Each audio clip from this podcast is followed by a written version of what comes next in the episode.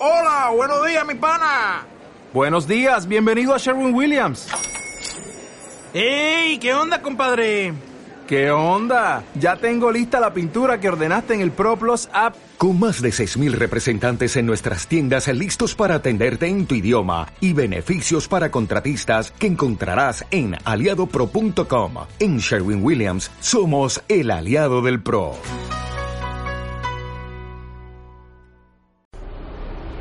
¿Estás cansado de oír siempre lo mismo y escuchar la misma canción una y otra vez? Pues te damos la bienvenida a los podcasts de Autentia Desarrollo, donde os acercamos las mejores charlas técnicas de la comunidad. Lechazo Conf 2019 De CTO a nuevos negocios, por Samuel Lown. ¿Ya? Muy bien, un aplauso, por favor. Bueno. Muchísimas gracias. Ya, ya el último. O enhorabuena a los organizadores. La verdad es que he, ayudado a alguna organización de algún evento y la verdad es que se nota que es el tercero porque he ido con la seda. Así que enhorabuena a todos. Eh, y un placer, un placer estar aquí. Eh, lo que les voy a contar hoy es una historia un poco personal. Es la primera vez que hago una historia de esta forma, así que espero que, espero que salga bien. Eh, y sí, lo que quiero contar viene en tres fases. Quiero contar una fase como una historia de lo que me pasó durante un periodo de tiempo muy corto que fue muy difícil. Eh, quiero hacer un poco de post-análisis de por qué, porque yo considero eso un fracaso, intentar entender qué, por qué falló. Y luego contar un poco de mi nuevo proyecto que no conoce nadie, eh, que sigue formando parte del grupo y demás. Eh, entonces, Sí, me he ido un poco, perdón, estoy nervioso. Um, vamos a empezar un poco con el título de esta charla, ¿no? El CTO to New Business. Um, es un título un poco ambiguo. Uh, me encontré hace unos, unos meses contando la transición. Se fue, ¿no?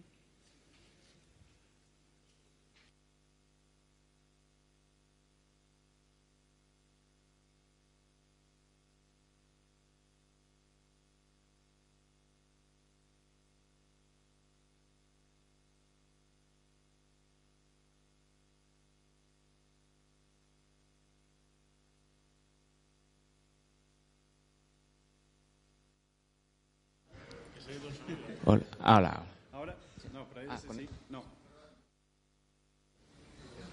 Bueno, ¿sí? Hola, hola. Hola, hola. Hola. ¿Este? Hola.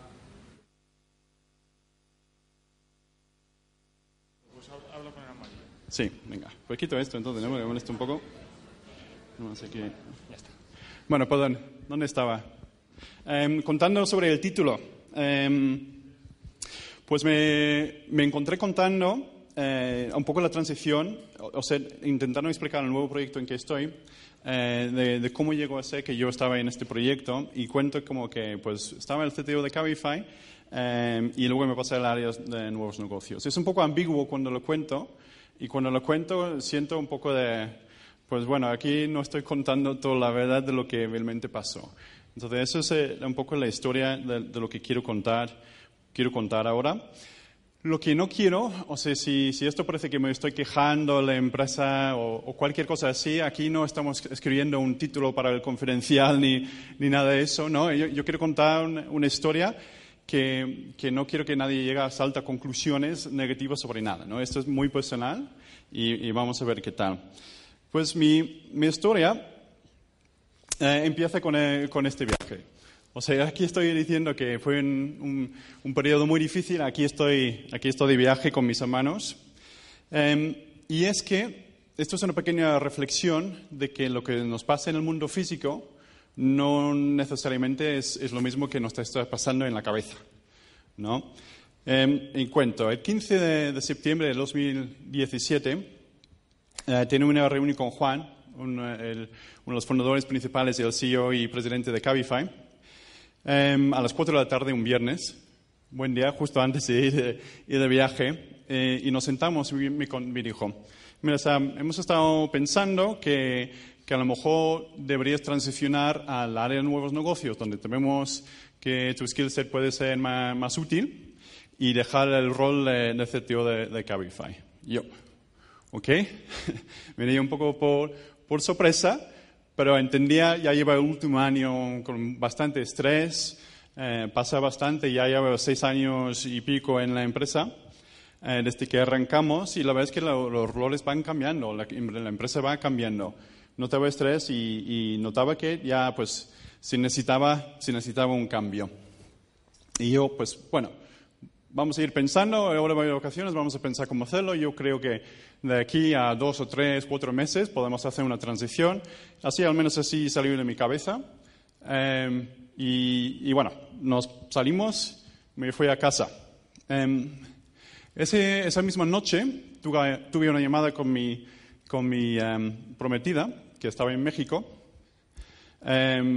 y me llamó un poco triste y estaba contando unos síntomas eh, que a mí eh, se, no, se, notó que lo que estaba contando fue eh, un, un, aborto natural.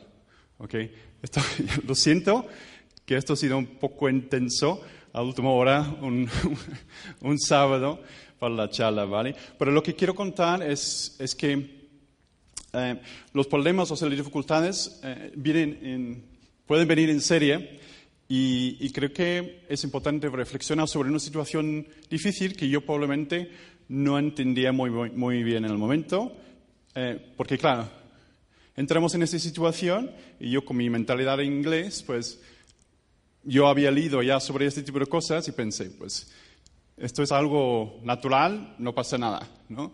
Lo que yo no tuve en cuenta es el efecto, el enlace que tiene una madre con, con su feto, aunque sea pocas semanas, ¿no? porque los cambios hormonales hacen que, que este tipo de situaciones sean difíciles de entender y difíciles de gestionar.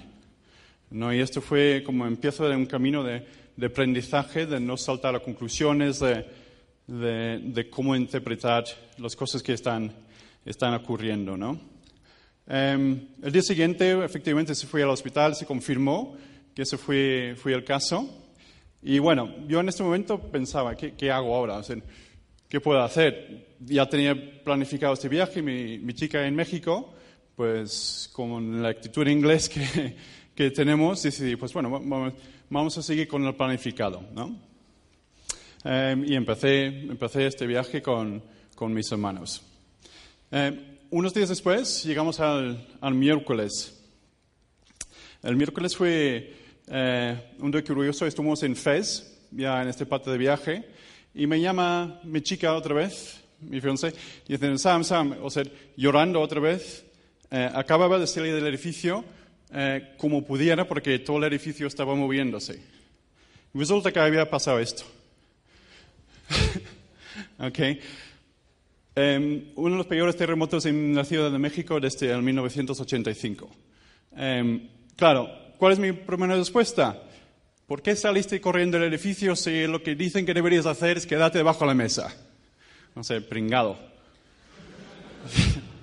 ¿No?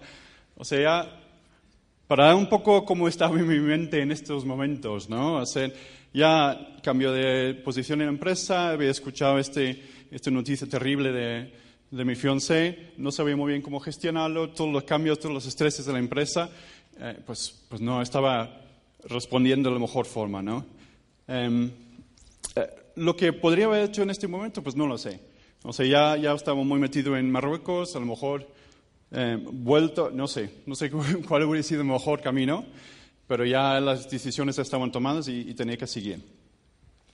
Un poco más tarde, ese, ese mismo día, eh, me, me, llamó otra vez, ya, ya muy preocupado otra vez, eh, porque ya los síntomas del, del aborto natural habían empezado a empeorar un poquito eh, y empezó a sangrar. Eh, resulta que lo que necesitaba fue lo que se llama un legrado. Estoy cantando muchos detalles aquí. La verdad es que yo no tenía ni, el más pequeñísimo idea de esto antes y es algo que la gente no habla mucho y, y espero que a, aporte un poquito de valor por si te encuentras en situaciones similares en el futuro, ¿no? Eh, y la pobre, aquí eh, se llevó al hospital como podía en su coche y aquí me di cuenta de una cosa muy, muy importante, ¿no? O sea, tenemos que cuidar mucho eh, de que nuestros seres queridos están eh, protegidos de cierta manera, o sea, que se encuentren con gente que les pueda ayudar cuando están en situaciones potencialmente difíciles. Y creo que esto es un reflejo de cualquier organización, empresa o lo que sea. Eh, aquí en esta situación, pues sus mejores amigos tienen otros problemas. O sea, literalmente algunos amigos, sus edificios estaban cayendo.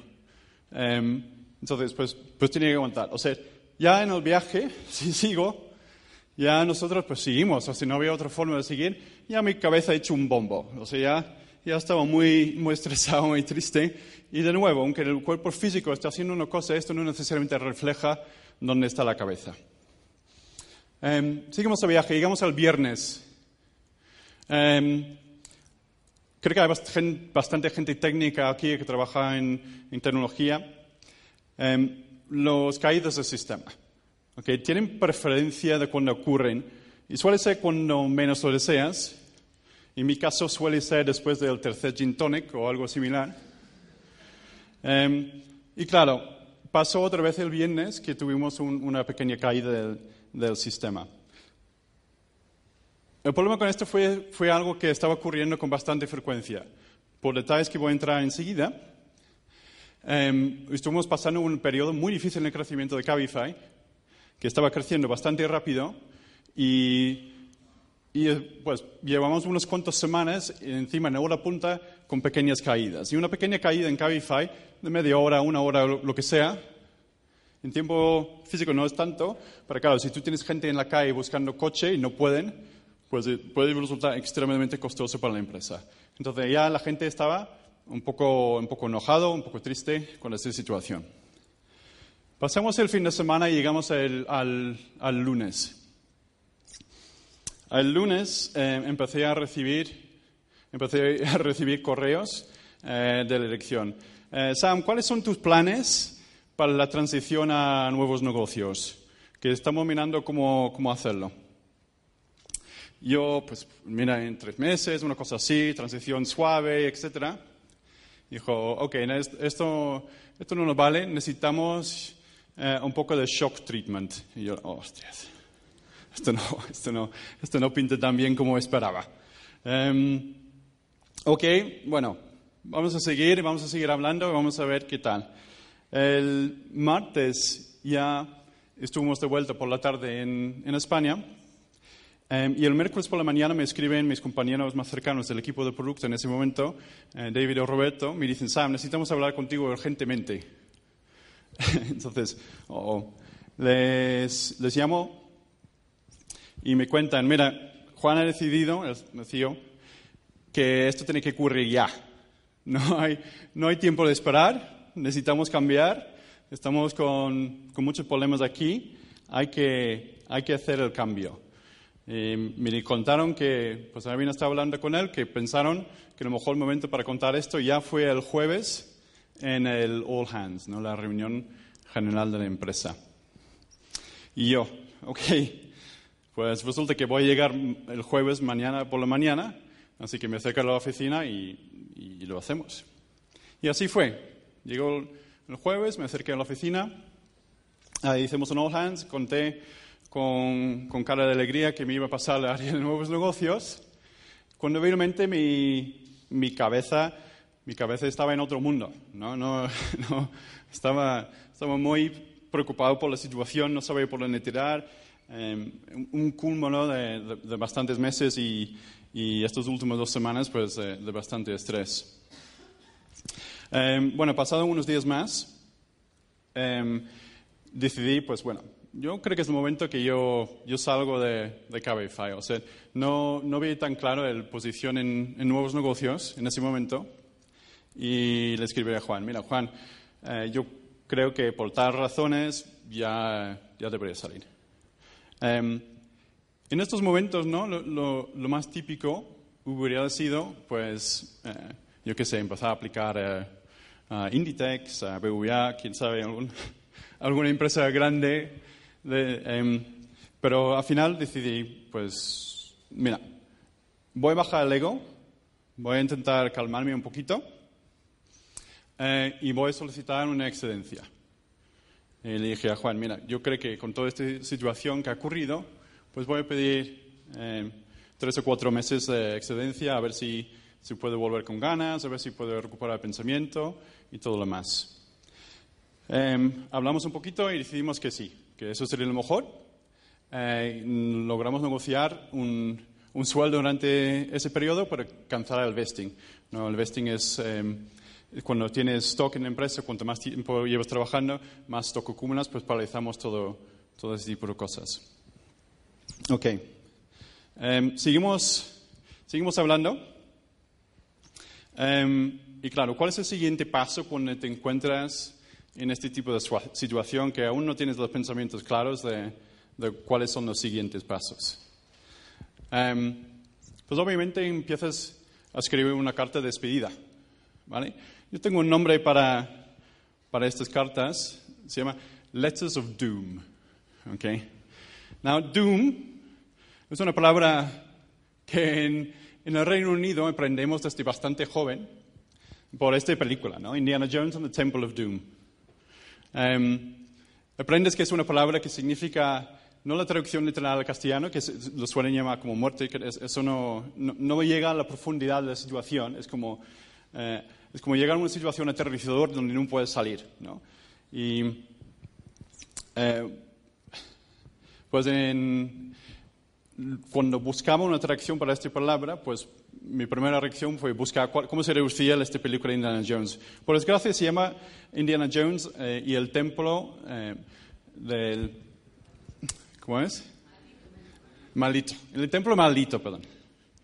Y yo pensé, pues bueno, vamos a llamarles cartas de la maldición la, la traducción más aproximada que, que se puede escribir. Um, entonces, un poco el objetivo con este tipo de carta es, es describir lo que piensas que, que, iba mal, cómo crees que debería ir, cómo crees que debería mejorarse la empresa. Intentas evitar cagarte en todo el mundo, pero la idea es pues eso, soltar todo lo que tienes por encima. ¿okay? Hay una regla con los letters of doom no las mandas. ¿Ok? Es, okay. es muy tentador empezar a mandar, tengo su madre, voy a mandar este correo a todo el mundo. No, o sea, hay que, hay que intentar bajar el ego un poquito y encontrar la situación. Eh, resulta que esta es una técnica que yo conocía por este libro. Es un clásico de, de, de aprender cómo gestionar situaciones difíciles escrito en el 1938 creo que es. Um, y este tiene una parte que habla de Abraham Lincoln, que resulta que él tenía la misma técnica. Escribía una carta, um, decía lo mal que, que habían hecho los demás, um, lo escribía, lo leía y lo deja guardado en su cajón. Y nunca lo mandó. ¿no? Era su forma, según el libro, según mi interpretación, de un poco de desahogarse, de intentar entender la situación y seguir para adelante. Bueno, yo tengo mi, aquí mi carta, carta de, de, maldición y claro, lo mando a unos amigos cercanos, ¿no? a, uno, a unos colegas. Los que me conocen saben que tengo un poco de genio de vez en cuando y sé que no, no, van a saltar a conclusiones demasiado rápido. Y aquí es un dato interesante, ¿no? Aquí ves um, las relaciones un poco más en detalle. ¿no? O sea, algunos ni siquiera lo leen, algunos dijeron, sí, Sam, mándalo, mándalo. Y, no. y el último, eh, el chief of staff en ese momento en, en, en Pedro Meduna, me dijo, Sam, he cancelado mis reuniones toda la tarde para hablar contigo para que no mandes ese correo. ¿No? Y al final eso fue la respuesta que yo, que yo deseaba. ¿no? Fue yo sabía que no debería mandar ese correo y realmente yo cre creo que estaba buscando un poco de atención. Um, en todo caso, yo recomiendo que, que, no mandes ningún correo donde, donde puede ser mal interpretada. ¿Ok? Um, entonces, Estamos en, en esta situación. Perdón, voy a tomar un poco de agua. Es tarde ya, ya.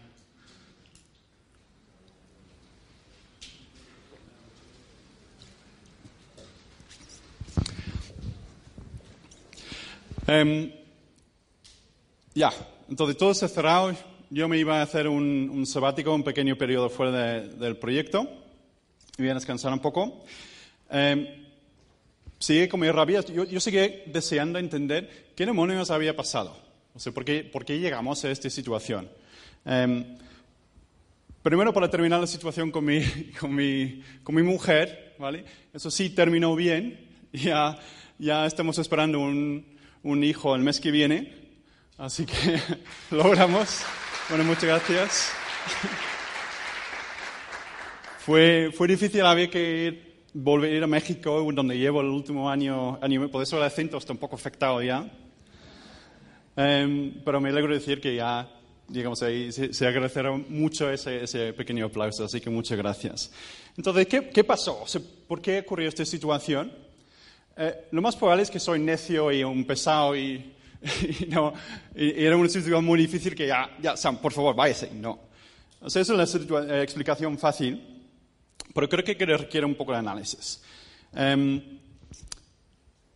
el segundo de septiembre me pidieron hacer un- una charla en el- lo que se llama Mercado Libre Experience. Es una conferencia que hacen en Sao Paulo eh, de parte de Mercado Libre. Es una empresa eh, muy grande en, en Latinoamérica. Me pidieron venir para explicar cómo estaba Cabify, algo- hablar de algo. ¿no? Em, entonces quiero repetir un poquito lo que conté en, este, en esta presentación, y que fue el último que hice de parte de Cabify antes de que me fue, y solo dos semanas antes. Y creo que es un reflejo útil para entender la situación. Em, este es un gráfico que presenté del número de viajes en Cabify desde el 2012 hasta el 2018. ¿va? Esto es una escala logarítmico. ¿ok? Cuando pedí este, este, este diagrama, em, Carlos Herrera, nuestro Head of eh, ¿cómo se llama? Data Science, me dijo, Sam, estaba muy emocionado. Me dijo, Sam, Sam, nunca he visto un gráfico así. O sea, muchos startups dicen que tienen crecimiento exponencial, pero realmente no lo tienen. Y esto es la primera vez que lo he visto. Es más o menos una línea recta. Estaba muy emocionado, demasiado emocionado en mi opinión, pero bueno. Ahí, ahí estaba el resultado. ¿Qué es lo que significa crecimiento exponencial? Pues crecimiento exponencial significa que tú empieces con un número muy pequeño, tienes bastante poco crecimiento y luego tienes un crecimiento de golpe donde empiezas a pegar eh, bastantes hostias. ¿no? Entonces, esto fue un poco el crecimiento de, de Cabify. Como un tercer parte dentro de 2016 recibimos una inversión muy grande de, de 120 millones de, de- de dólares, lo cual fomentó el lanzamiento de Cabify en, en Brasil. Em, y ahí, pues, con un, eh, con un lanzamiento bastante, bastante activo, eh, empezó a crecer muchísimo en, en- en Brasil. Y, y por eso, en gran parte, el crecimiento siguió con, con ese mismo ritmo. ¿ok? ¿Qué es lo que ocurre? Pues antes de este punto, nosotros estuvimos creando un producto em, con los features que decidimos que fueran necesarios. O sea, lo que no estuvimos haciendo fue, fue concentrándonos en escalar.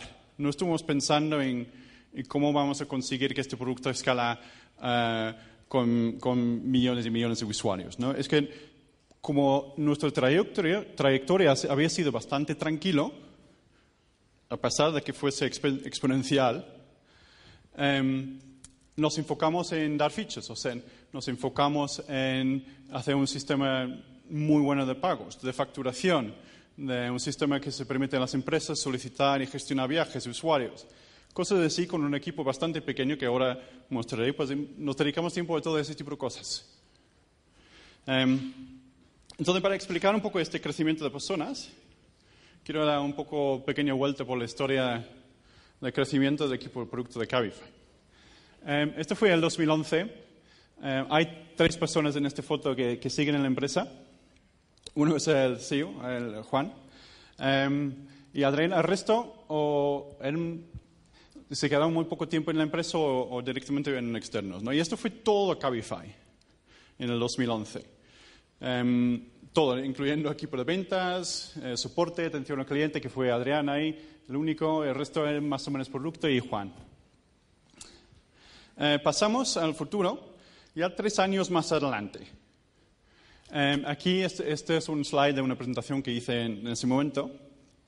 Em, y seguimos siendo un- una empresa bastante pequeña.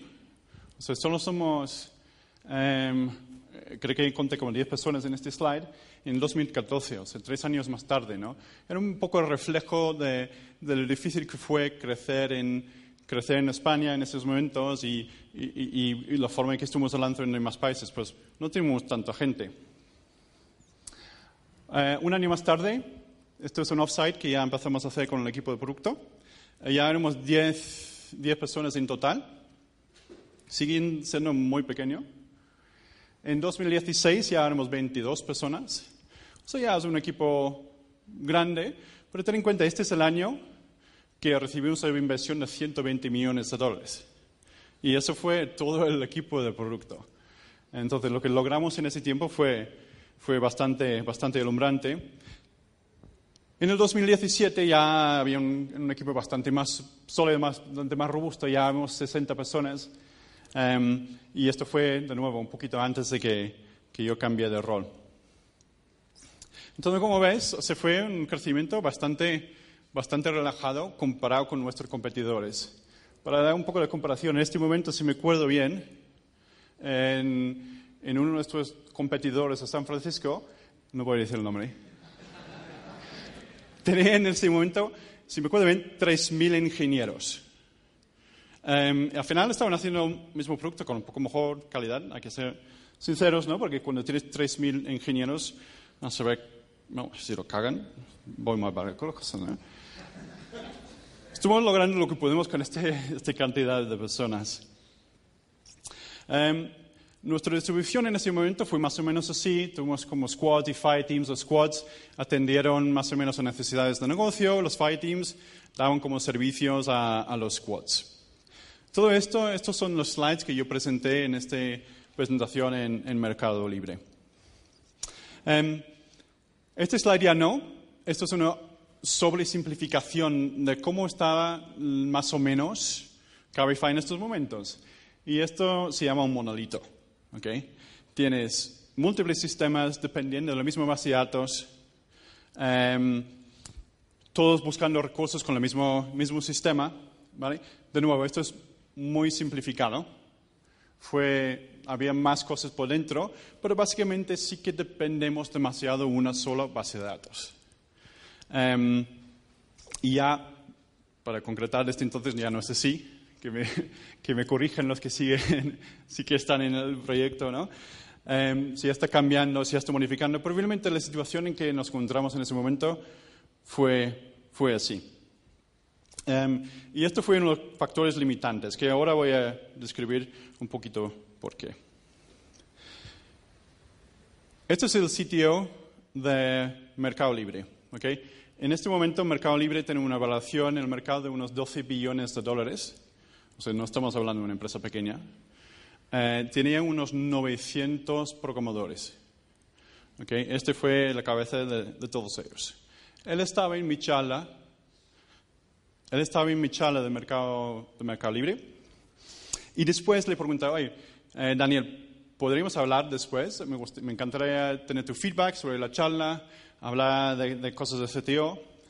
Y dijo, sí, sí, con mucho gusto. Quedamos después, hablamos, y durante la conversación me preguntó, Sam, entonces, ¿cuáles son las razones por las que la gente trabajaría en Cabify? Y yo le dije, pues bueno, tenemos eh, un equipo buenísimo de muy alto nivel, eh, trabajamos con tecnología punta, muy moderna y muy divertida. Eh, y tenemos un producto que mola mucho porque enlaza el mundo físico con el software, que siempre, siempre es muy, bastante emotivo, al menos en mi opinión. Y dijo, sí, sí, sí, estoy, estoy de acuerdo. Y me preguntó, entonces, ¿cuál es tu proceso de, de tomar decisiones? ¿Cómo se decide qué, qué hacer? Y pensé, pues bueno, Pues primero los de negocio vienen con un problema, eh, se hablan con el product owner del, del grupo, él lo empieza a mirar, lo analiza un poco, decide con qué área debería funcionar y se trabaja, se trabaja en una solución. Y esto fue, después de esto, esto fue un momento de alumbramiento. Me dijo, no lo tomas mal, no puedo hacer acento argentino, lo siento. No lo tomas mal, a mí no me gustaría trabajar en tu empresa. Y yo. Habrá, habrá más información aquí. Y me- básicamente me contó que en Mercado Libre se encontraba en una situación similar a la nuestro, o sea, estaba teniendo problemas con crecimiento, con expandirse, con conseguir más gente, con organización, con político interno. Creo que estaban bastante peor que nosotros. Em, y él dijo, mira, tomamos una decisión muy radical. Cambiamos toda la empresa eh, hacia lo que llamamos sales. Y si, si quieren buscar esa presentación, puedes ver un poco lo que, de lo que hablaba. Em, básicamente decidieron eso, o sea, en lugar de tener una división de, de producto, decidieron romper todo ese esquema y asociar, o sea, hacer trabajar juntos gente negocio con programadores de forma directa. Entonces, en lugar de tener una estructura jerárquica de múltiples niveles de especialización, decidieron, bueno, vamos a agrupar gente por áreas de negocio, van a tener sus mismos KPIs, van a trabajar juntos eh, en solucionar los problemas. Dijo, y de esa manera conseguimos que los programadores estaban mucho más felices, ya que estaban trabajando directamente con gente de negocio, que no sentían que estaban muy limitados eh, recibiendo eh, tomas de dirección de gente de su misma área por, enci- por encima. ¿no? Y yo bueno, salí de esa reunión pensando, pues cojones, igual, igual tiene razón el cabrón. Igual, igual, igual hay una forma de salir de esto para acá. Igual hay una forma de aplicar esto para Cabify. Too little, too late, ¿no? como dicen. O sea, ya la situación, mi situación en Cabify ya estaba, ya estaba hecho. O sea, ya no había logrado darme cuenta de esto a tiempo, lo que podría haber sido una solución. ¿Quién sabe? ¿no? Estoy hablando con lo que creo que es mi opinión de, de cómo podría haber sido. O sea, ¿quién, quién sabe si esto hubiera sido posible? O sea, la gente ya eh, llevamos un tiempo sufriendo mucho, con mucho crecimiento, que quién sabe, probablemente decidieron que ya la situación no podía seguir donde estaba porque empecé a hablar de estas ideas y dijeron, cojones, Sam, o sea, ya, ya por favor, no, tenemos que salir. ¿No? Y, y bueno, eso es un, un poco mi, mi reflexión eh, so- sobre esta situación. ¿no? Entonces, vamos a seguir al siguiente proyecto que es Lana. Ok. La anterior la dejamos ahí. Eh, fue un camino de aprendizaje, aprendí muchas cosas y, y ya quería pues, empezar a decidir cómo emplear estas cosas. Em, Lana es un proyecto, cuando me fui a México em, en, en noviembre del 2017, eh, empecé a hablar con la, head, la cabeza de nuevos negocios, o sea, no había salido totalmente de, de la organización, seguía hablando para ver en qué camino podría salir. Y empezó a salir un tema recurrente de, de que podríamos hacer algo en FinTech. Em, empezamos a ver que muchas veces cuando un conductor, sobre todo en Latinoamérica, un conductor venía a Cabify, eh, le preguntamos, oye, ¿cuál es, vale, todo, todo bien con tus papeles? ¿Cuál es tu cuenta bancaria para que te podamos pagar? Empezamos a darnos cuenta que muchos de los conductores no, no tenían cuenta bancaria. Eh, tienen, o sea, se ofrecieron las cuentas de su tía o, o su pareja o lo que sea, ¿no? Pero muchos simplemente no tenían. Eh, y esto fue, pues, pensamos una oportunidad. O sea, estas personas, si no tienen una cuenta bancaria electrónica, ¿cómo acceden a préstamos? ¿Cómo ahorran? ¿Cómo pueden mostrar un pasado de ingresos para poder acceder y comprar cosas? Cosas que en, Europa pues no, ni lo pensamos, ¿no? Y pensamos, pues mira, aquí tenemos un- una audiencia que podría beneficiarse eh, de una aplicación, un proyecto, eh, que ya teniendo el factor de que les tenemos que pagar, pues igual podemos em, crearles un producto. Y así, durante el 2018, pues creamos, creamos Lana. Creo que son las primeras veces que mostramos pantallas en público, así que espero que les gusta. Em, intentamos crear una aplicación increíblemente sencilla, dado el mercado, ¿no?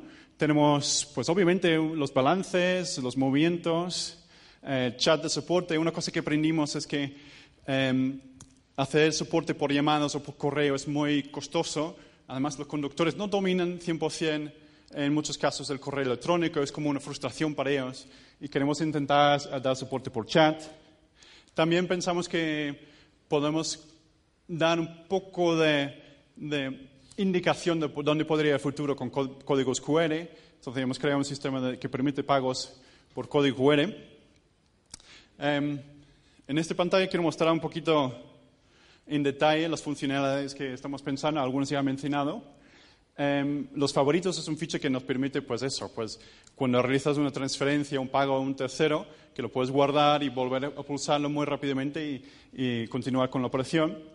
Em, pero lo que quiero con- contar sobre todo, y esto es lo que me emociona mucho, ¿no? los, los microapps. Em, decidimos que queremos crear un producto que funciona en todos los países donde operamos con, con Cabify. Para hacer eso, pues tienes que intentar diseñar algo que te permite em, pues adaptar el producto a cada, cada ubicación. Y aquí es donde empezamos con la idea de los, lo que llamamos los microapps. Esencialmente, un microapp es, eh, una aplicación web. Esto es un entorno de producción, lo hice hace unos días para esta presentación. Em, es una aplicación en React, eh, embebido en un navegador. eh, y lo que te permite hacer es seguir unos pasos eh, dentro del WebView. Eliges el monto que quieres pagar para recargar una serie en este caso. Em, y salta, utilizando una SDK, a la parte nativa donde gestionamos todas las firmas electrónicas, donde hacemos toda la complejidad, toda la parte segura que tiene que existir eh, para, un, para un sistema de pagos. ¿ok?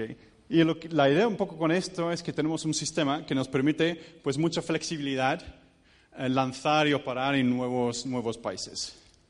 ¿De qué va todo esto relacionado con el resto? Pues voy a intentar explicar, porque esto es muy relevante a todo lo que ha venido antes eh, de la charla. Em, dado la experiencia de que el monolito fue muy difícil de llevar, muy costoso, queremos empezar a crear Lana ya con una arquitectura muchísimo más modular. Sabemos que intentar optimizar demasiado pronto es peligroso, Em, pero, pero lo intentamos de todas maneras. ¿no? Queremos, queremos pensar en el futuro, sabemos que vamos a tener usuarios a, largo plazo, tenemos que crear algo que no nos cree fricciones internas, que nos permite expandir. Claro, aquí no hay ninguna base de datos mencionada. Esto es casi similar al slide que hice anteriormente. ¿ok? Porque aquí empezamos con que cada servicio, cada subsistema tiene su propio, su propio base de datos. Cada entidad es independiente del otro. em, no hay nada compartido entre servicios. Eh, o sea, esto viene a ser una arquitectura de microservicios en, en toda regla. ¿no? Y aquí lo que quiero dar mucho énfasis también, no se nota también por los colores aquí, em, es este concepto de local, platform y local. Entonces, para intentar crear un producto que nos permite crecer en múltiples países, sabiendo las fricciones de que en Cabify no pudiéramos contestar a todos los países locales con sus necesidades, con la rapidez que, que quisiéramos, em, pues diseñamos esta arquitectura para que eh, podamos tener equipos locales resolviendo los problemas locales. Entonces, em, los equipos locales pues tienen sus clientes locales y para nosotros que estamos en el centro, en el platform, intentamos dar eh, pues servicio a ellos para que ellos puedan cumplir con, con sus objetivos. Em, para dar un ejemplo muy, muy rápido, ya este ya va a terminar, que estoy muy orgulloso con este diagrama. Es un poco cómo fluir información. Aquí vemos pues, dónde están los bases de datos conectados con cada tipo de, de subservicio, cada conexión.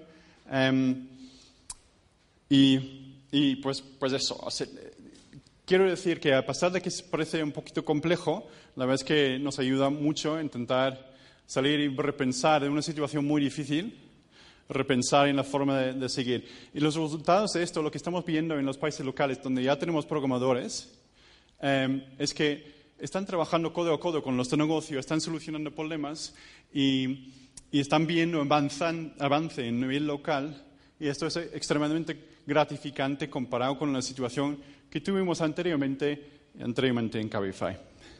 Y bueno, con eso creo que hemos quedado sin tiempo. Así que muchísimas gracias. Muchas gracias. Preguntas. Ay, mientras tanto, cabe destacar que Cabify va bastante bien ahora. ¿sí? No... Compártelos eso. Me, me pueden preguntar lo que, lo que sea sobre este proyecto, sobre Cabify. En Lana, en Lana eh, tenéis. Vale. Eh, estáis eh, desarrollando una plataforma de pagos, ¿no? Sí. El- y, y la cuenta bancaria, o sea, el, el dinero realmente va a una cuenta de un banco de un país o vosotros tenéis licencia en distintos países para Sí. manejar. Eh, Esto es lo difícil de, de crear un, un tipo de plataforma así, ¿no? La, cumplir con la regulación. Entonces, ahora mismo estamos en modo pruebas. Eh, estamos simplemente extendiendo, como ya pagamos a los conductores, pues estamos retrasando ese pago un poquito eh, en torno de pruebas. Y eso más o menos está permitido por las leyes fintech que, que existen. El, el futuro es pues, buscar ese proveedor que nos permite o hacer un piggyback o, o nosotros vamos a intentar cumplir con la regulación. ¿no? Esas es son las formas de hacerlo ahora mismo. Vale, te iba a decir que yo trabajo en un banco que está desarrollando una API que os podría venir bien. Ah, perfecto. Excelente. No, la verdad es que yo, hablo mucho de aquí de, de- de Latinoamérica, ¿no? Es, donde vemos más oportunidad, donde vemos más problemas para acceso. Pero ojalá pudiéramos lanzar algo aquí en Europa también, ¿no? Es teniendo cerca a casa, pues te da mucho mejor sensación del producto. Así que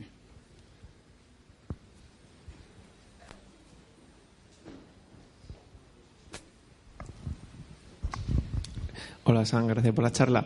Yo te quería preguntar, has mencionado varias cosas, pero si hubiera una sola cosa que pudieras tener una máquina del tiempo para ir al pasado y cambiar una cosa en Cabify, eh, ¿cuál sería? Muchas gracias. Sí, bueno, buena pregunta. O sea, sabiendo ahora más modularización, eh, o sea, em- empezar desde antes a dividir, a compartimentalizar conocimiento para reducir el- la cantidad de conocimiento que tienes que tener para, para, para incorporarse en el equipo y hacer cosas, ¿no? Eh, eso, hubiera sido la principal recomendación. El otro hubiera sido ser menos necio. que es muy estresante estos periodos, ¿no? Y yo, cuando empecé con Cabify, pues estaba muchos años de, de freelance, llegué a la conclusión de que quería, quería unirme con un proyecto que, que iba a poder crecer por sí solo. Em, y, pues no tenía mucha práctica trabajando en una empresa grande, la verdad. O sea, he ido aprendiendo mucho y gracias al, al CEO que tenemos, Juan, y todo el equipo por su paciencia de, de- de ir ayudarnos a que todos aprendamos cómo comunicar. O sea, no, no te crees que no en- encontré ese libro por, por casualidad, ¿no? que, era que había que esforzar nuestras formas de comunicar. Y estoy siendo muy sincero con esto, ¿no? Porque creo que es algo que, que afecta a todos, especialmente programadores, gente técnica que se, que se centra mucho en la tecnología, se centra mucho en, en los lenguajes y, y a veces la parte social cuesta un poco. Igual soy yo, que en Inglaterra somos mucho más aburridos y en España no tenemos, bueno, en Inglaterra no tenemos fiestas, fiestas locales ni nada de eso. El tiempo es una mierda, entonces nos quedamos en casa todo el día. Pero igual, igual eso influye también, pero, pero sí.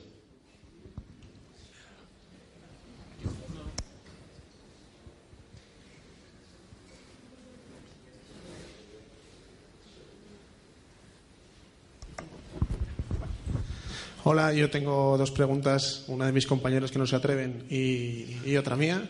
Una es ¿por qué se llama Lana? Ajá. ¿vale? Y otra es, que a lo mejor no lo estoy entendiendo bien, ¿cuál es el modelo de negocio de, de Lana? No, no termino Sí. de entender bien Es que no, no, conté, no conté todos los detalles, ¿no? Falta, podría ser otra presentación completa. Em, sí, Lana viene, eh, básicamente estuvo buscando nombres al principio del 2018. Eh, Lana en México se usa en lugar de dinero. Eh, no tengo lana, tío. No, no, eso no dicen. Eh, no tengo lana, güey. No, viene ese tipo de expresión. Lana es un material que da gusto. También el .com no estaba en uso. Eh, o sea, alguien lo tiene, pero está blanco. Entonces, eh, eso me dio eh, mucha emoción también. Eh, y, por, y- por eso pues, decidimos que eso sería un muy buen nombre. Modelo de negocio.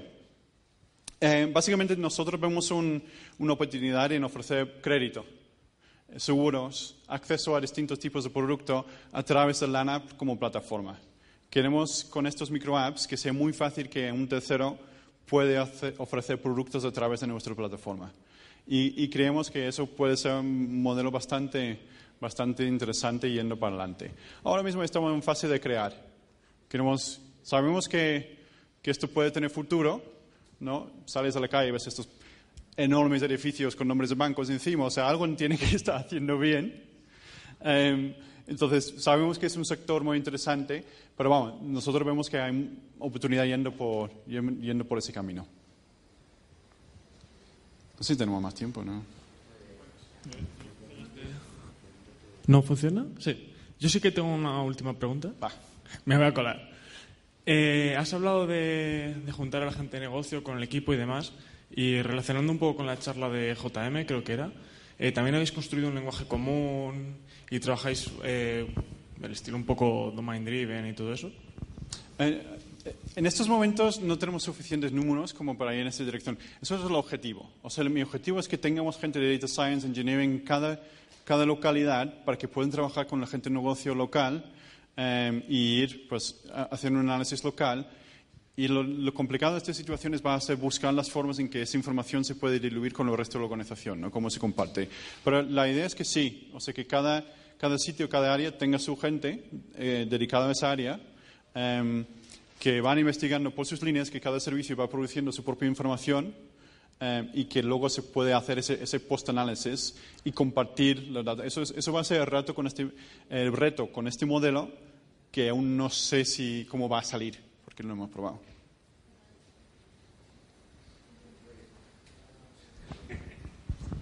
Muy bien, muchas gracias. Y un aplauso para Sam por toda su historia.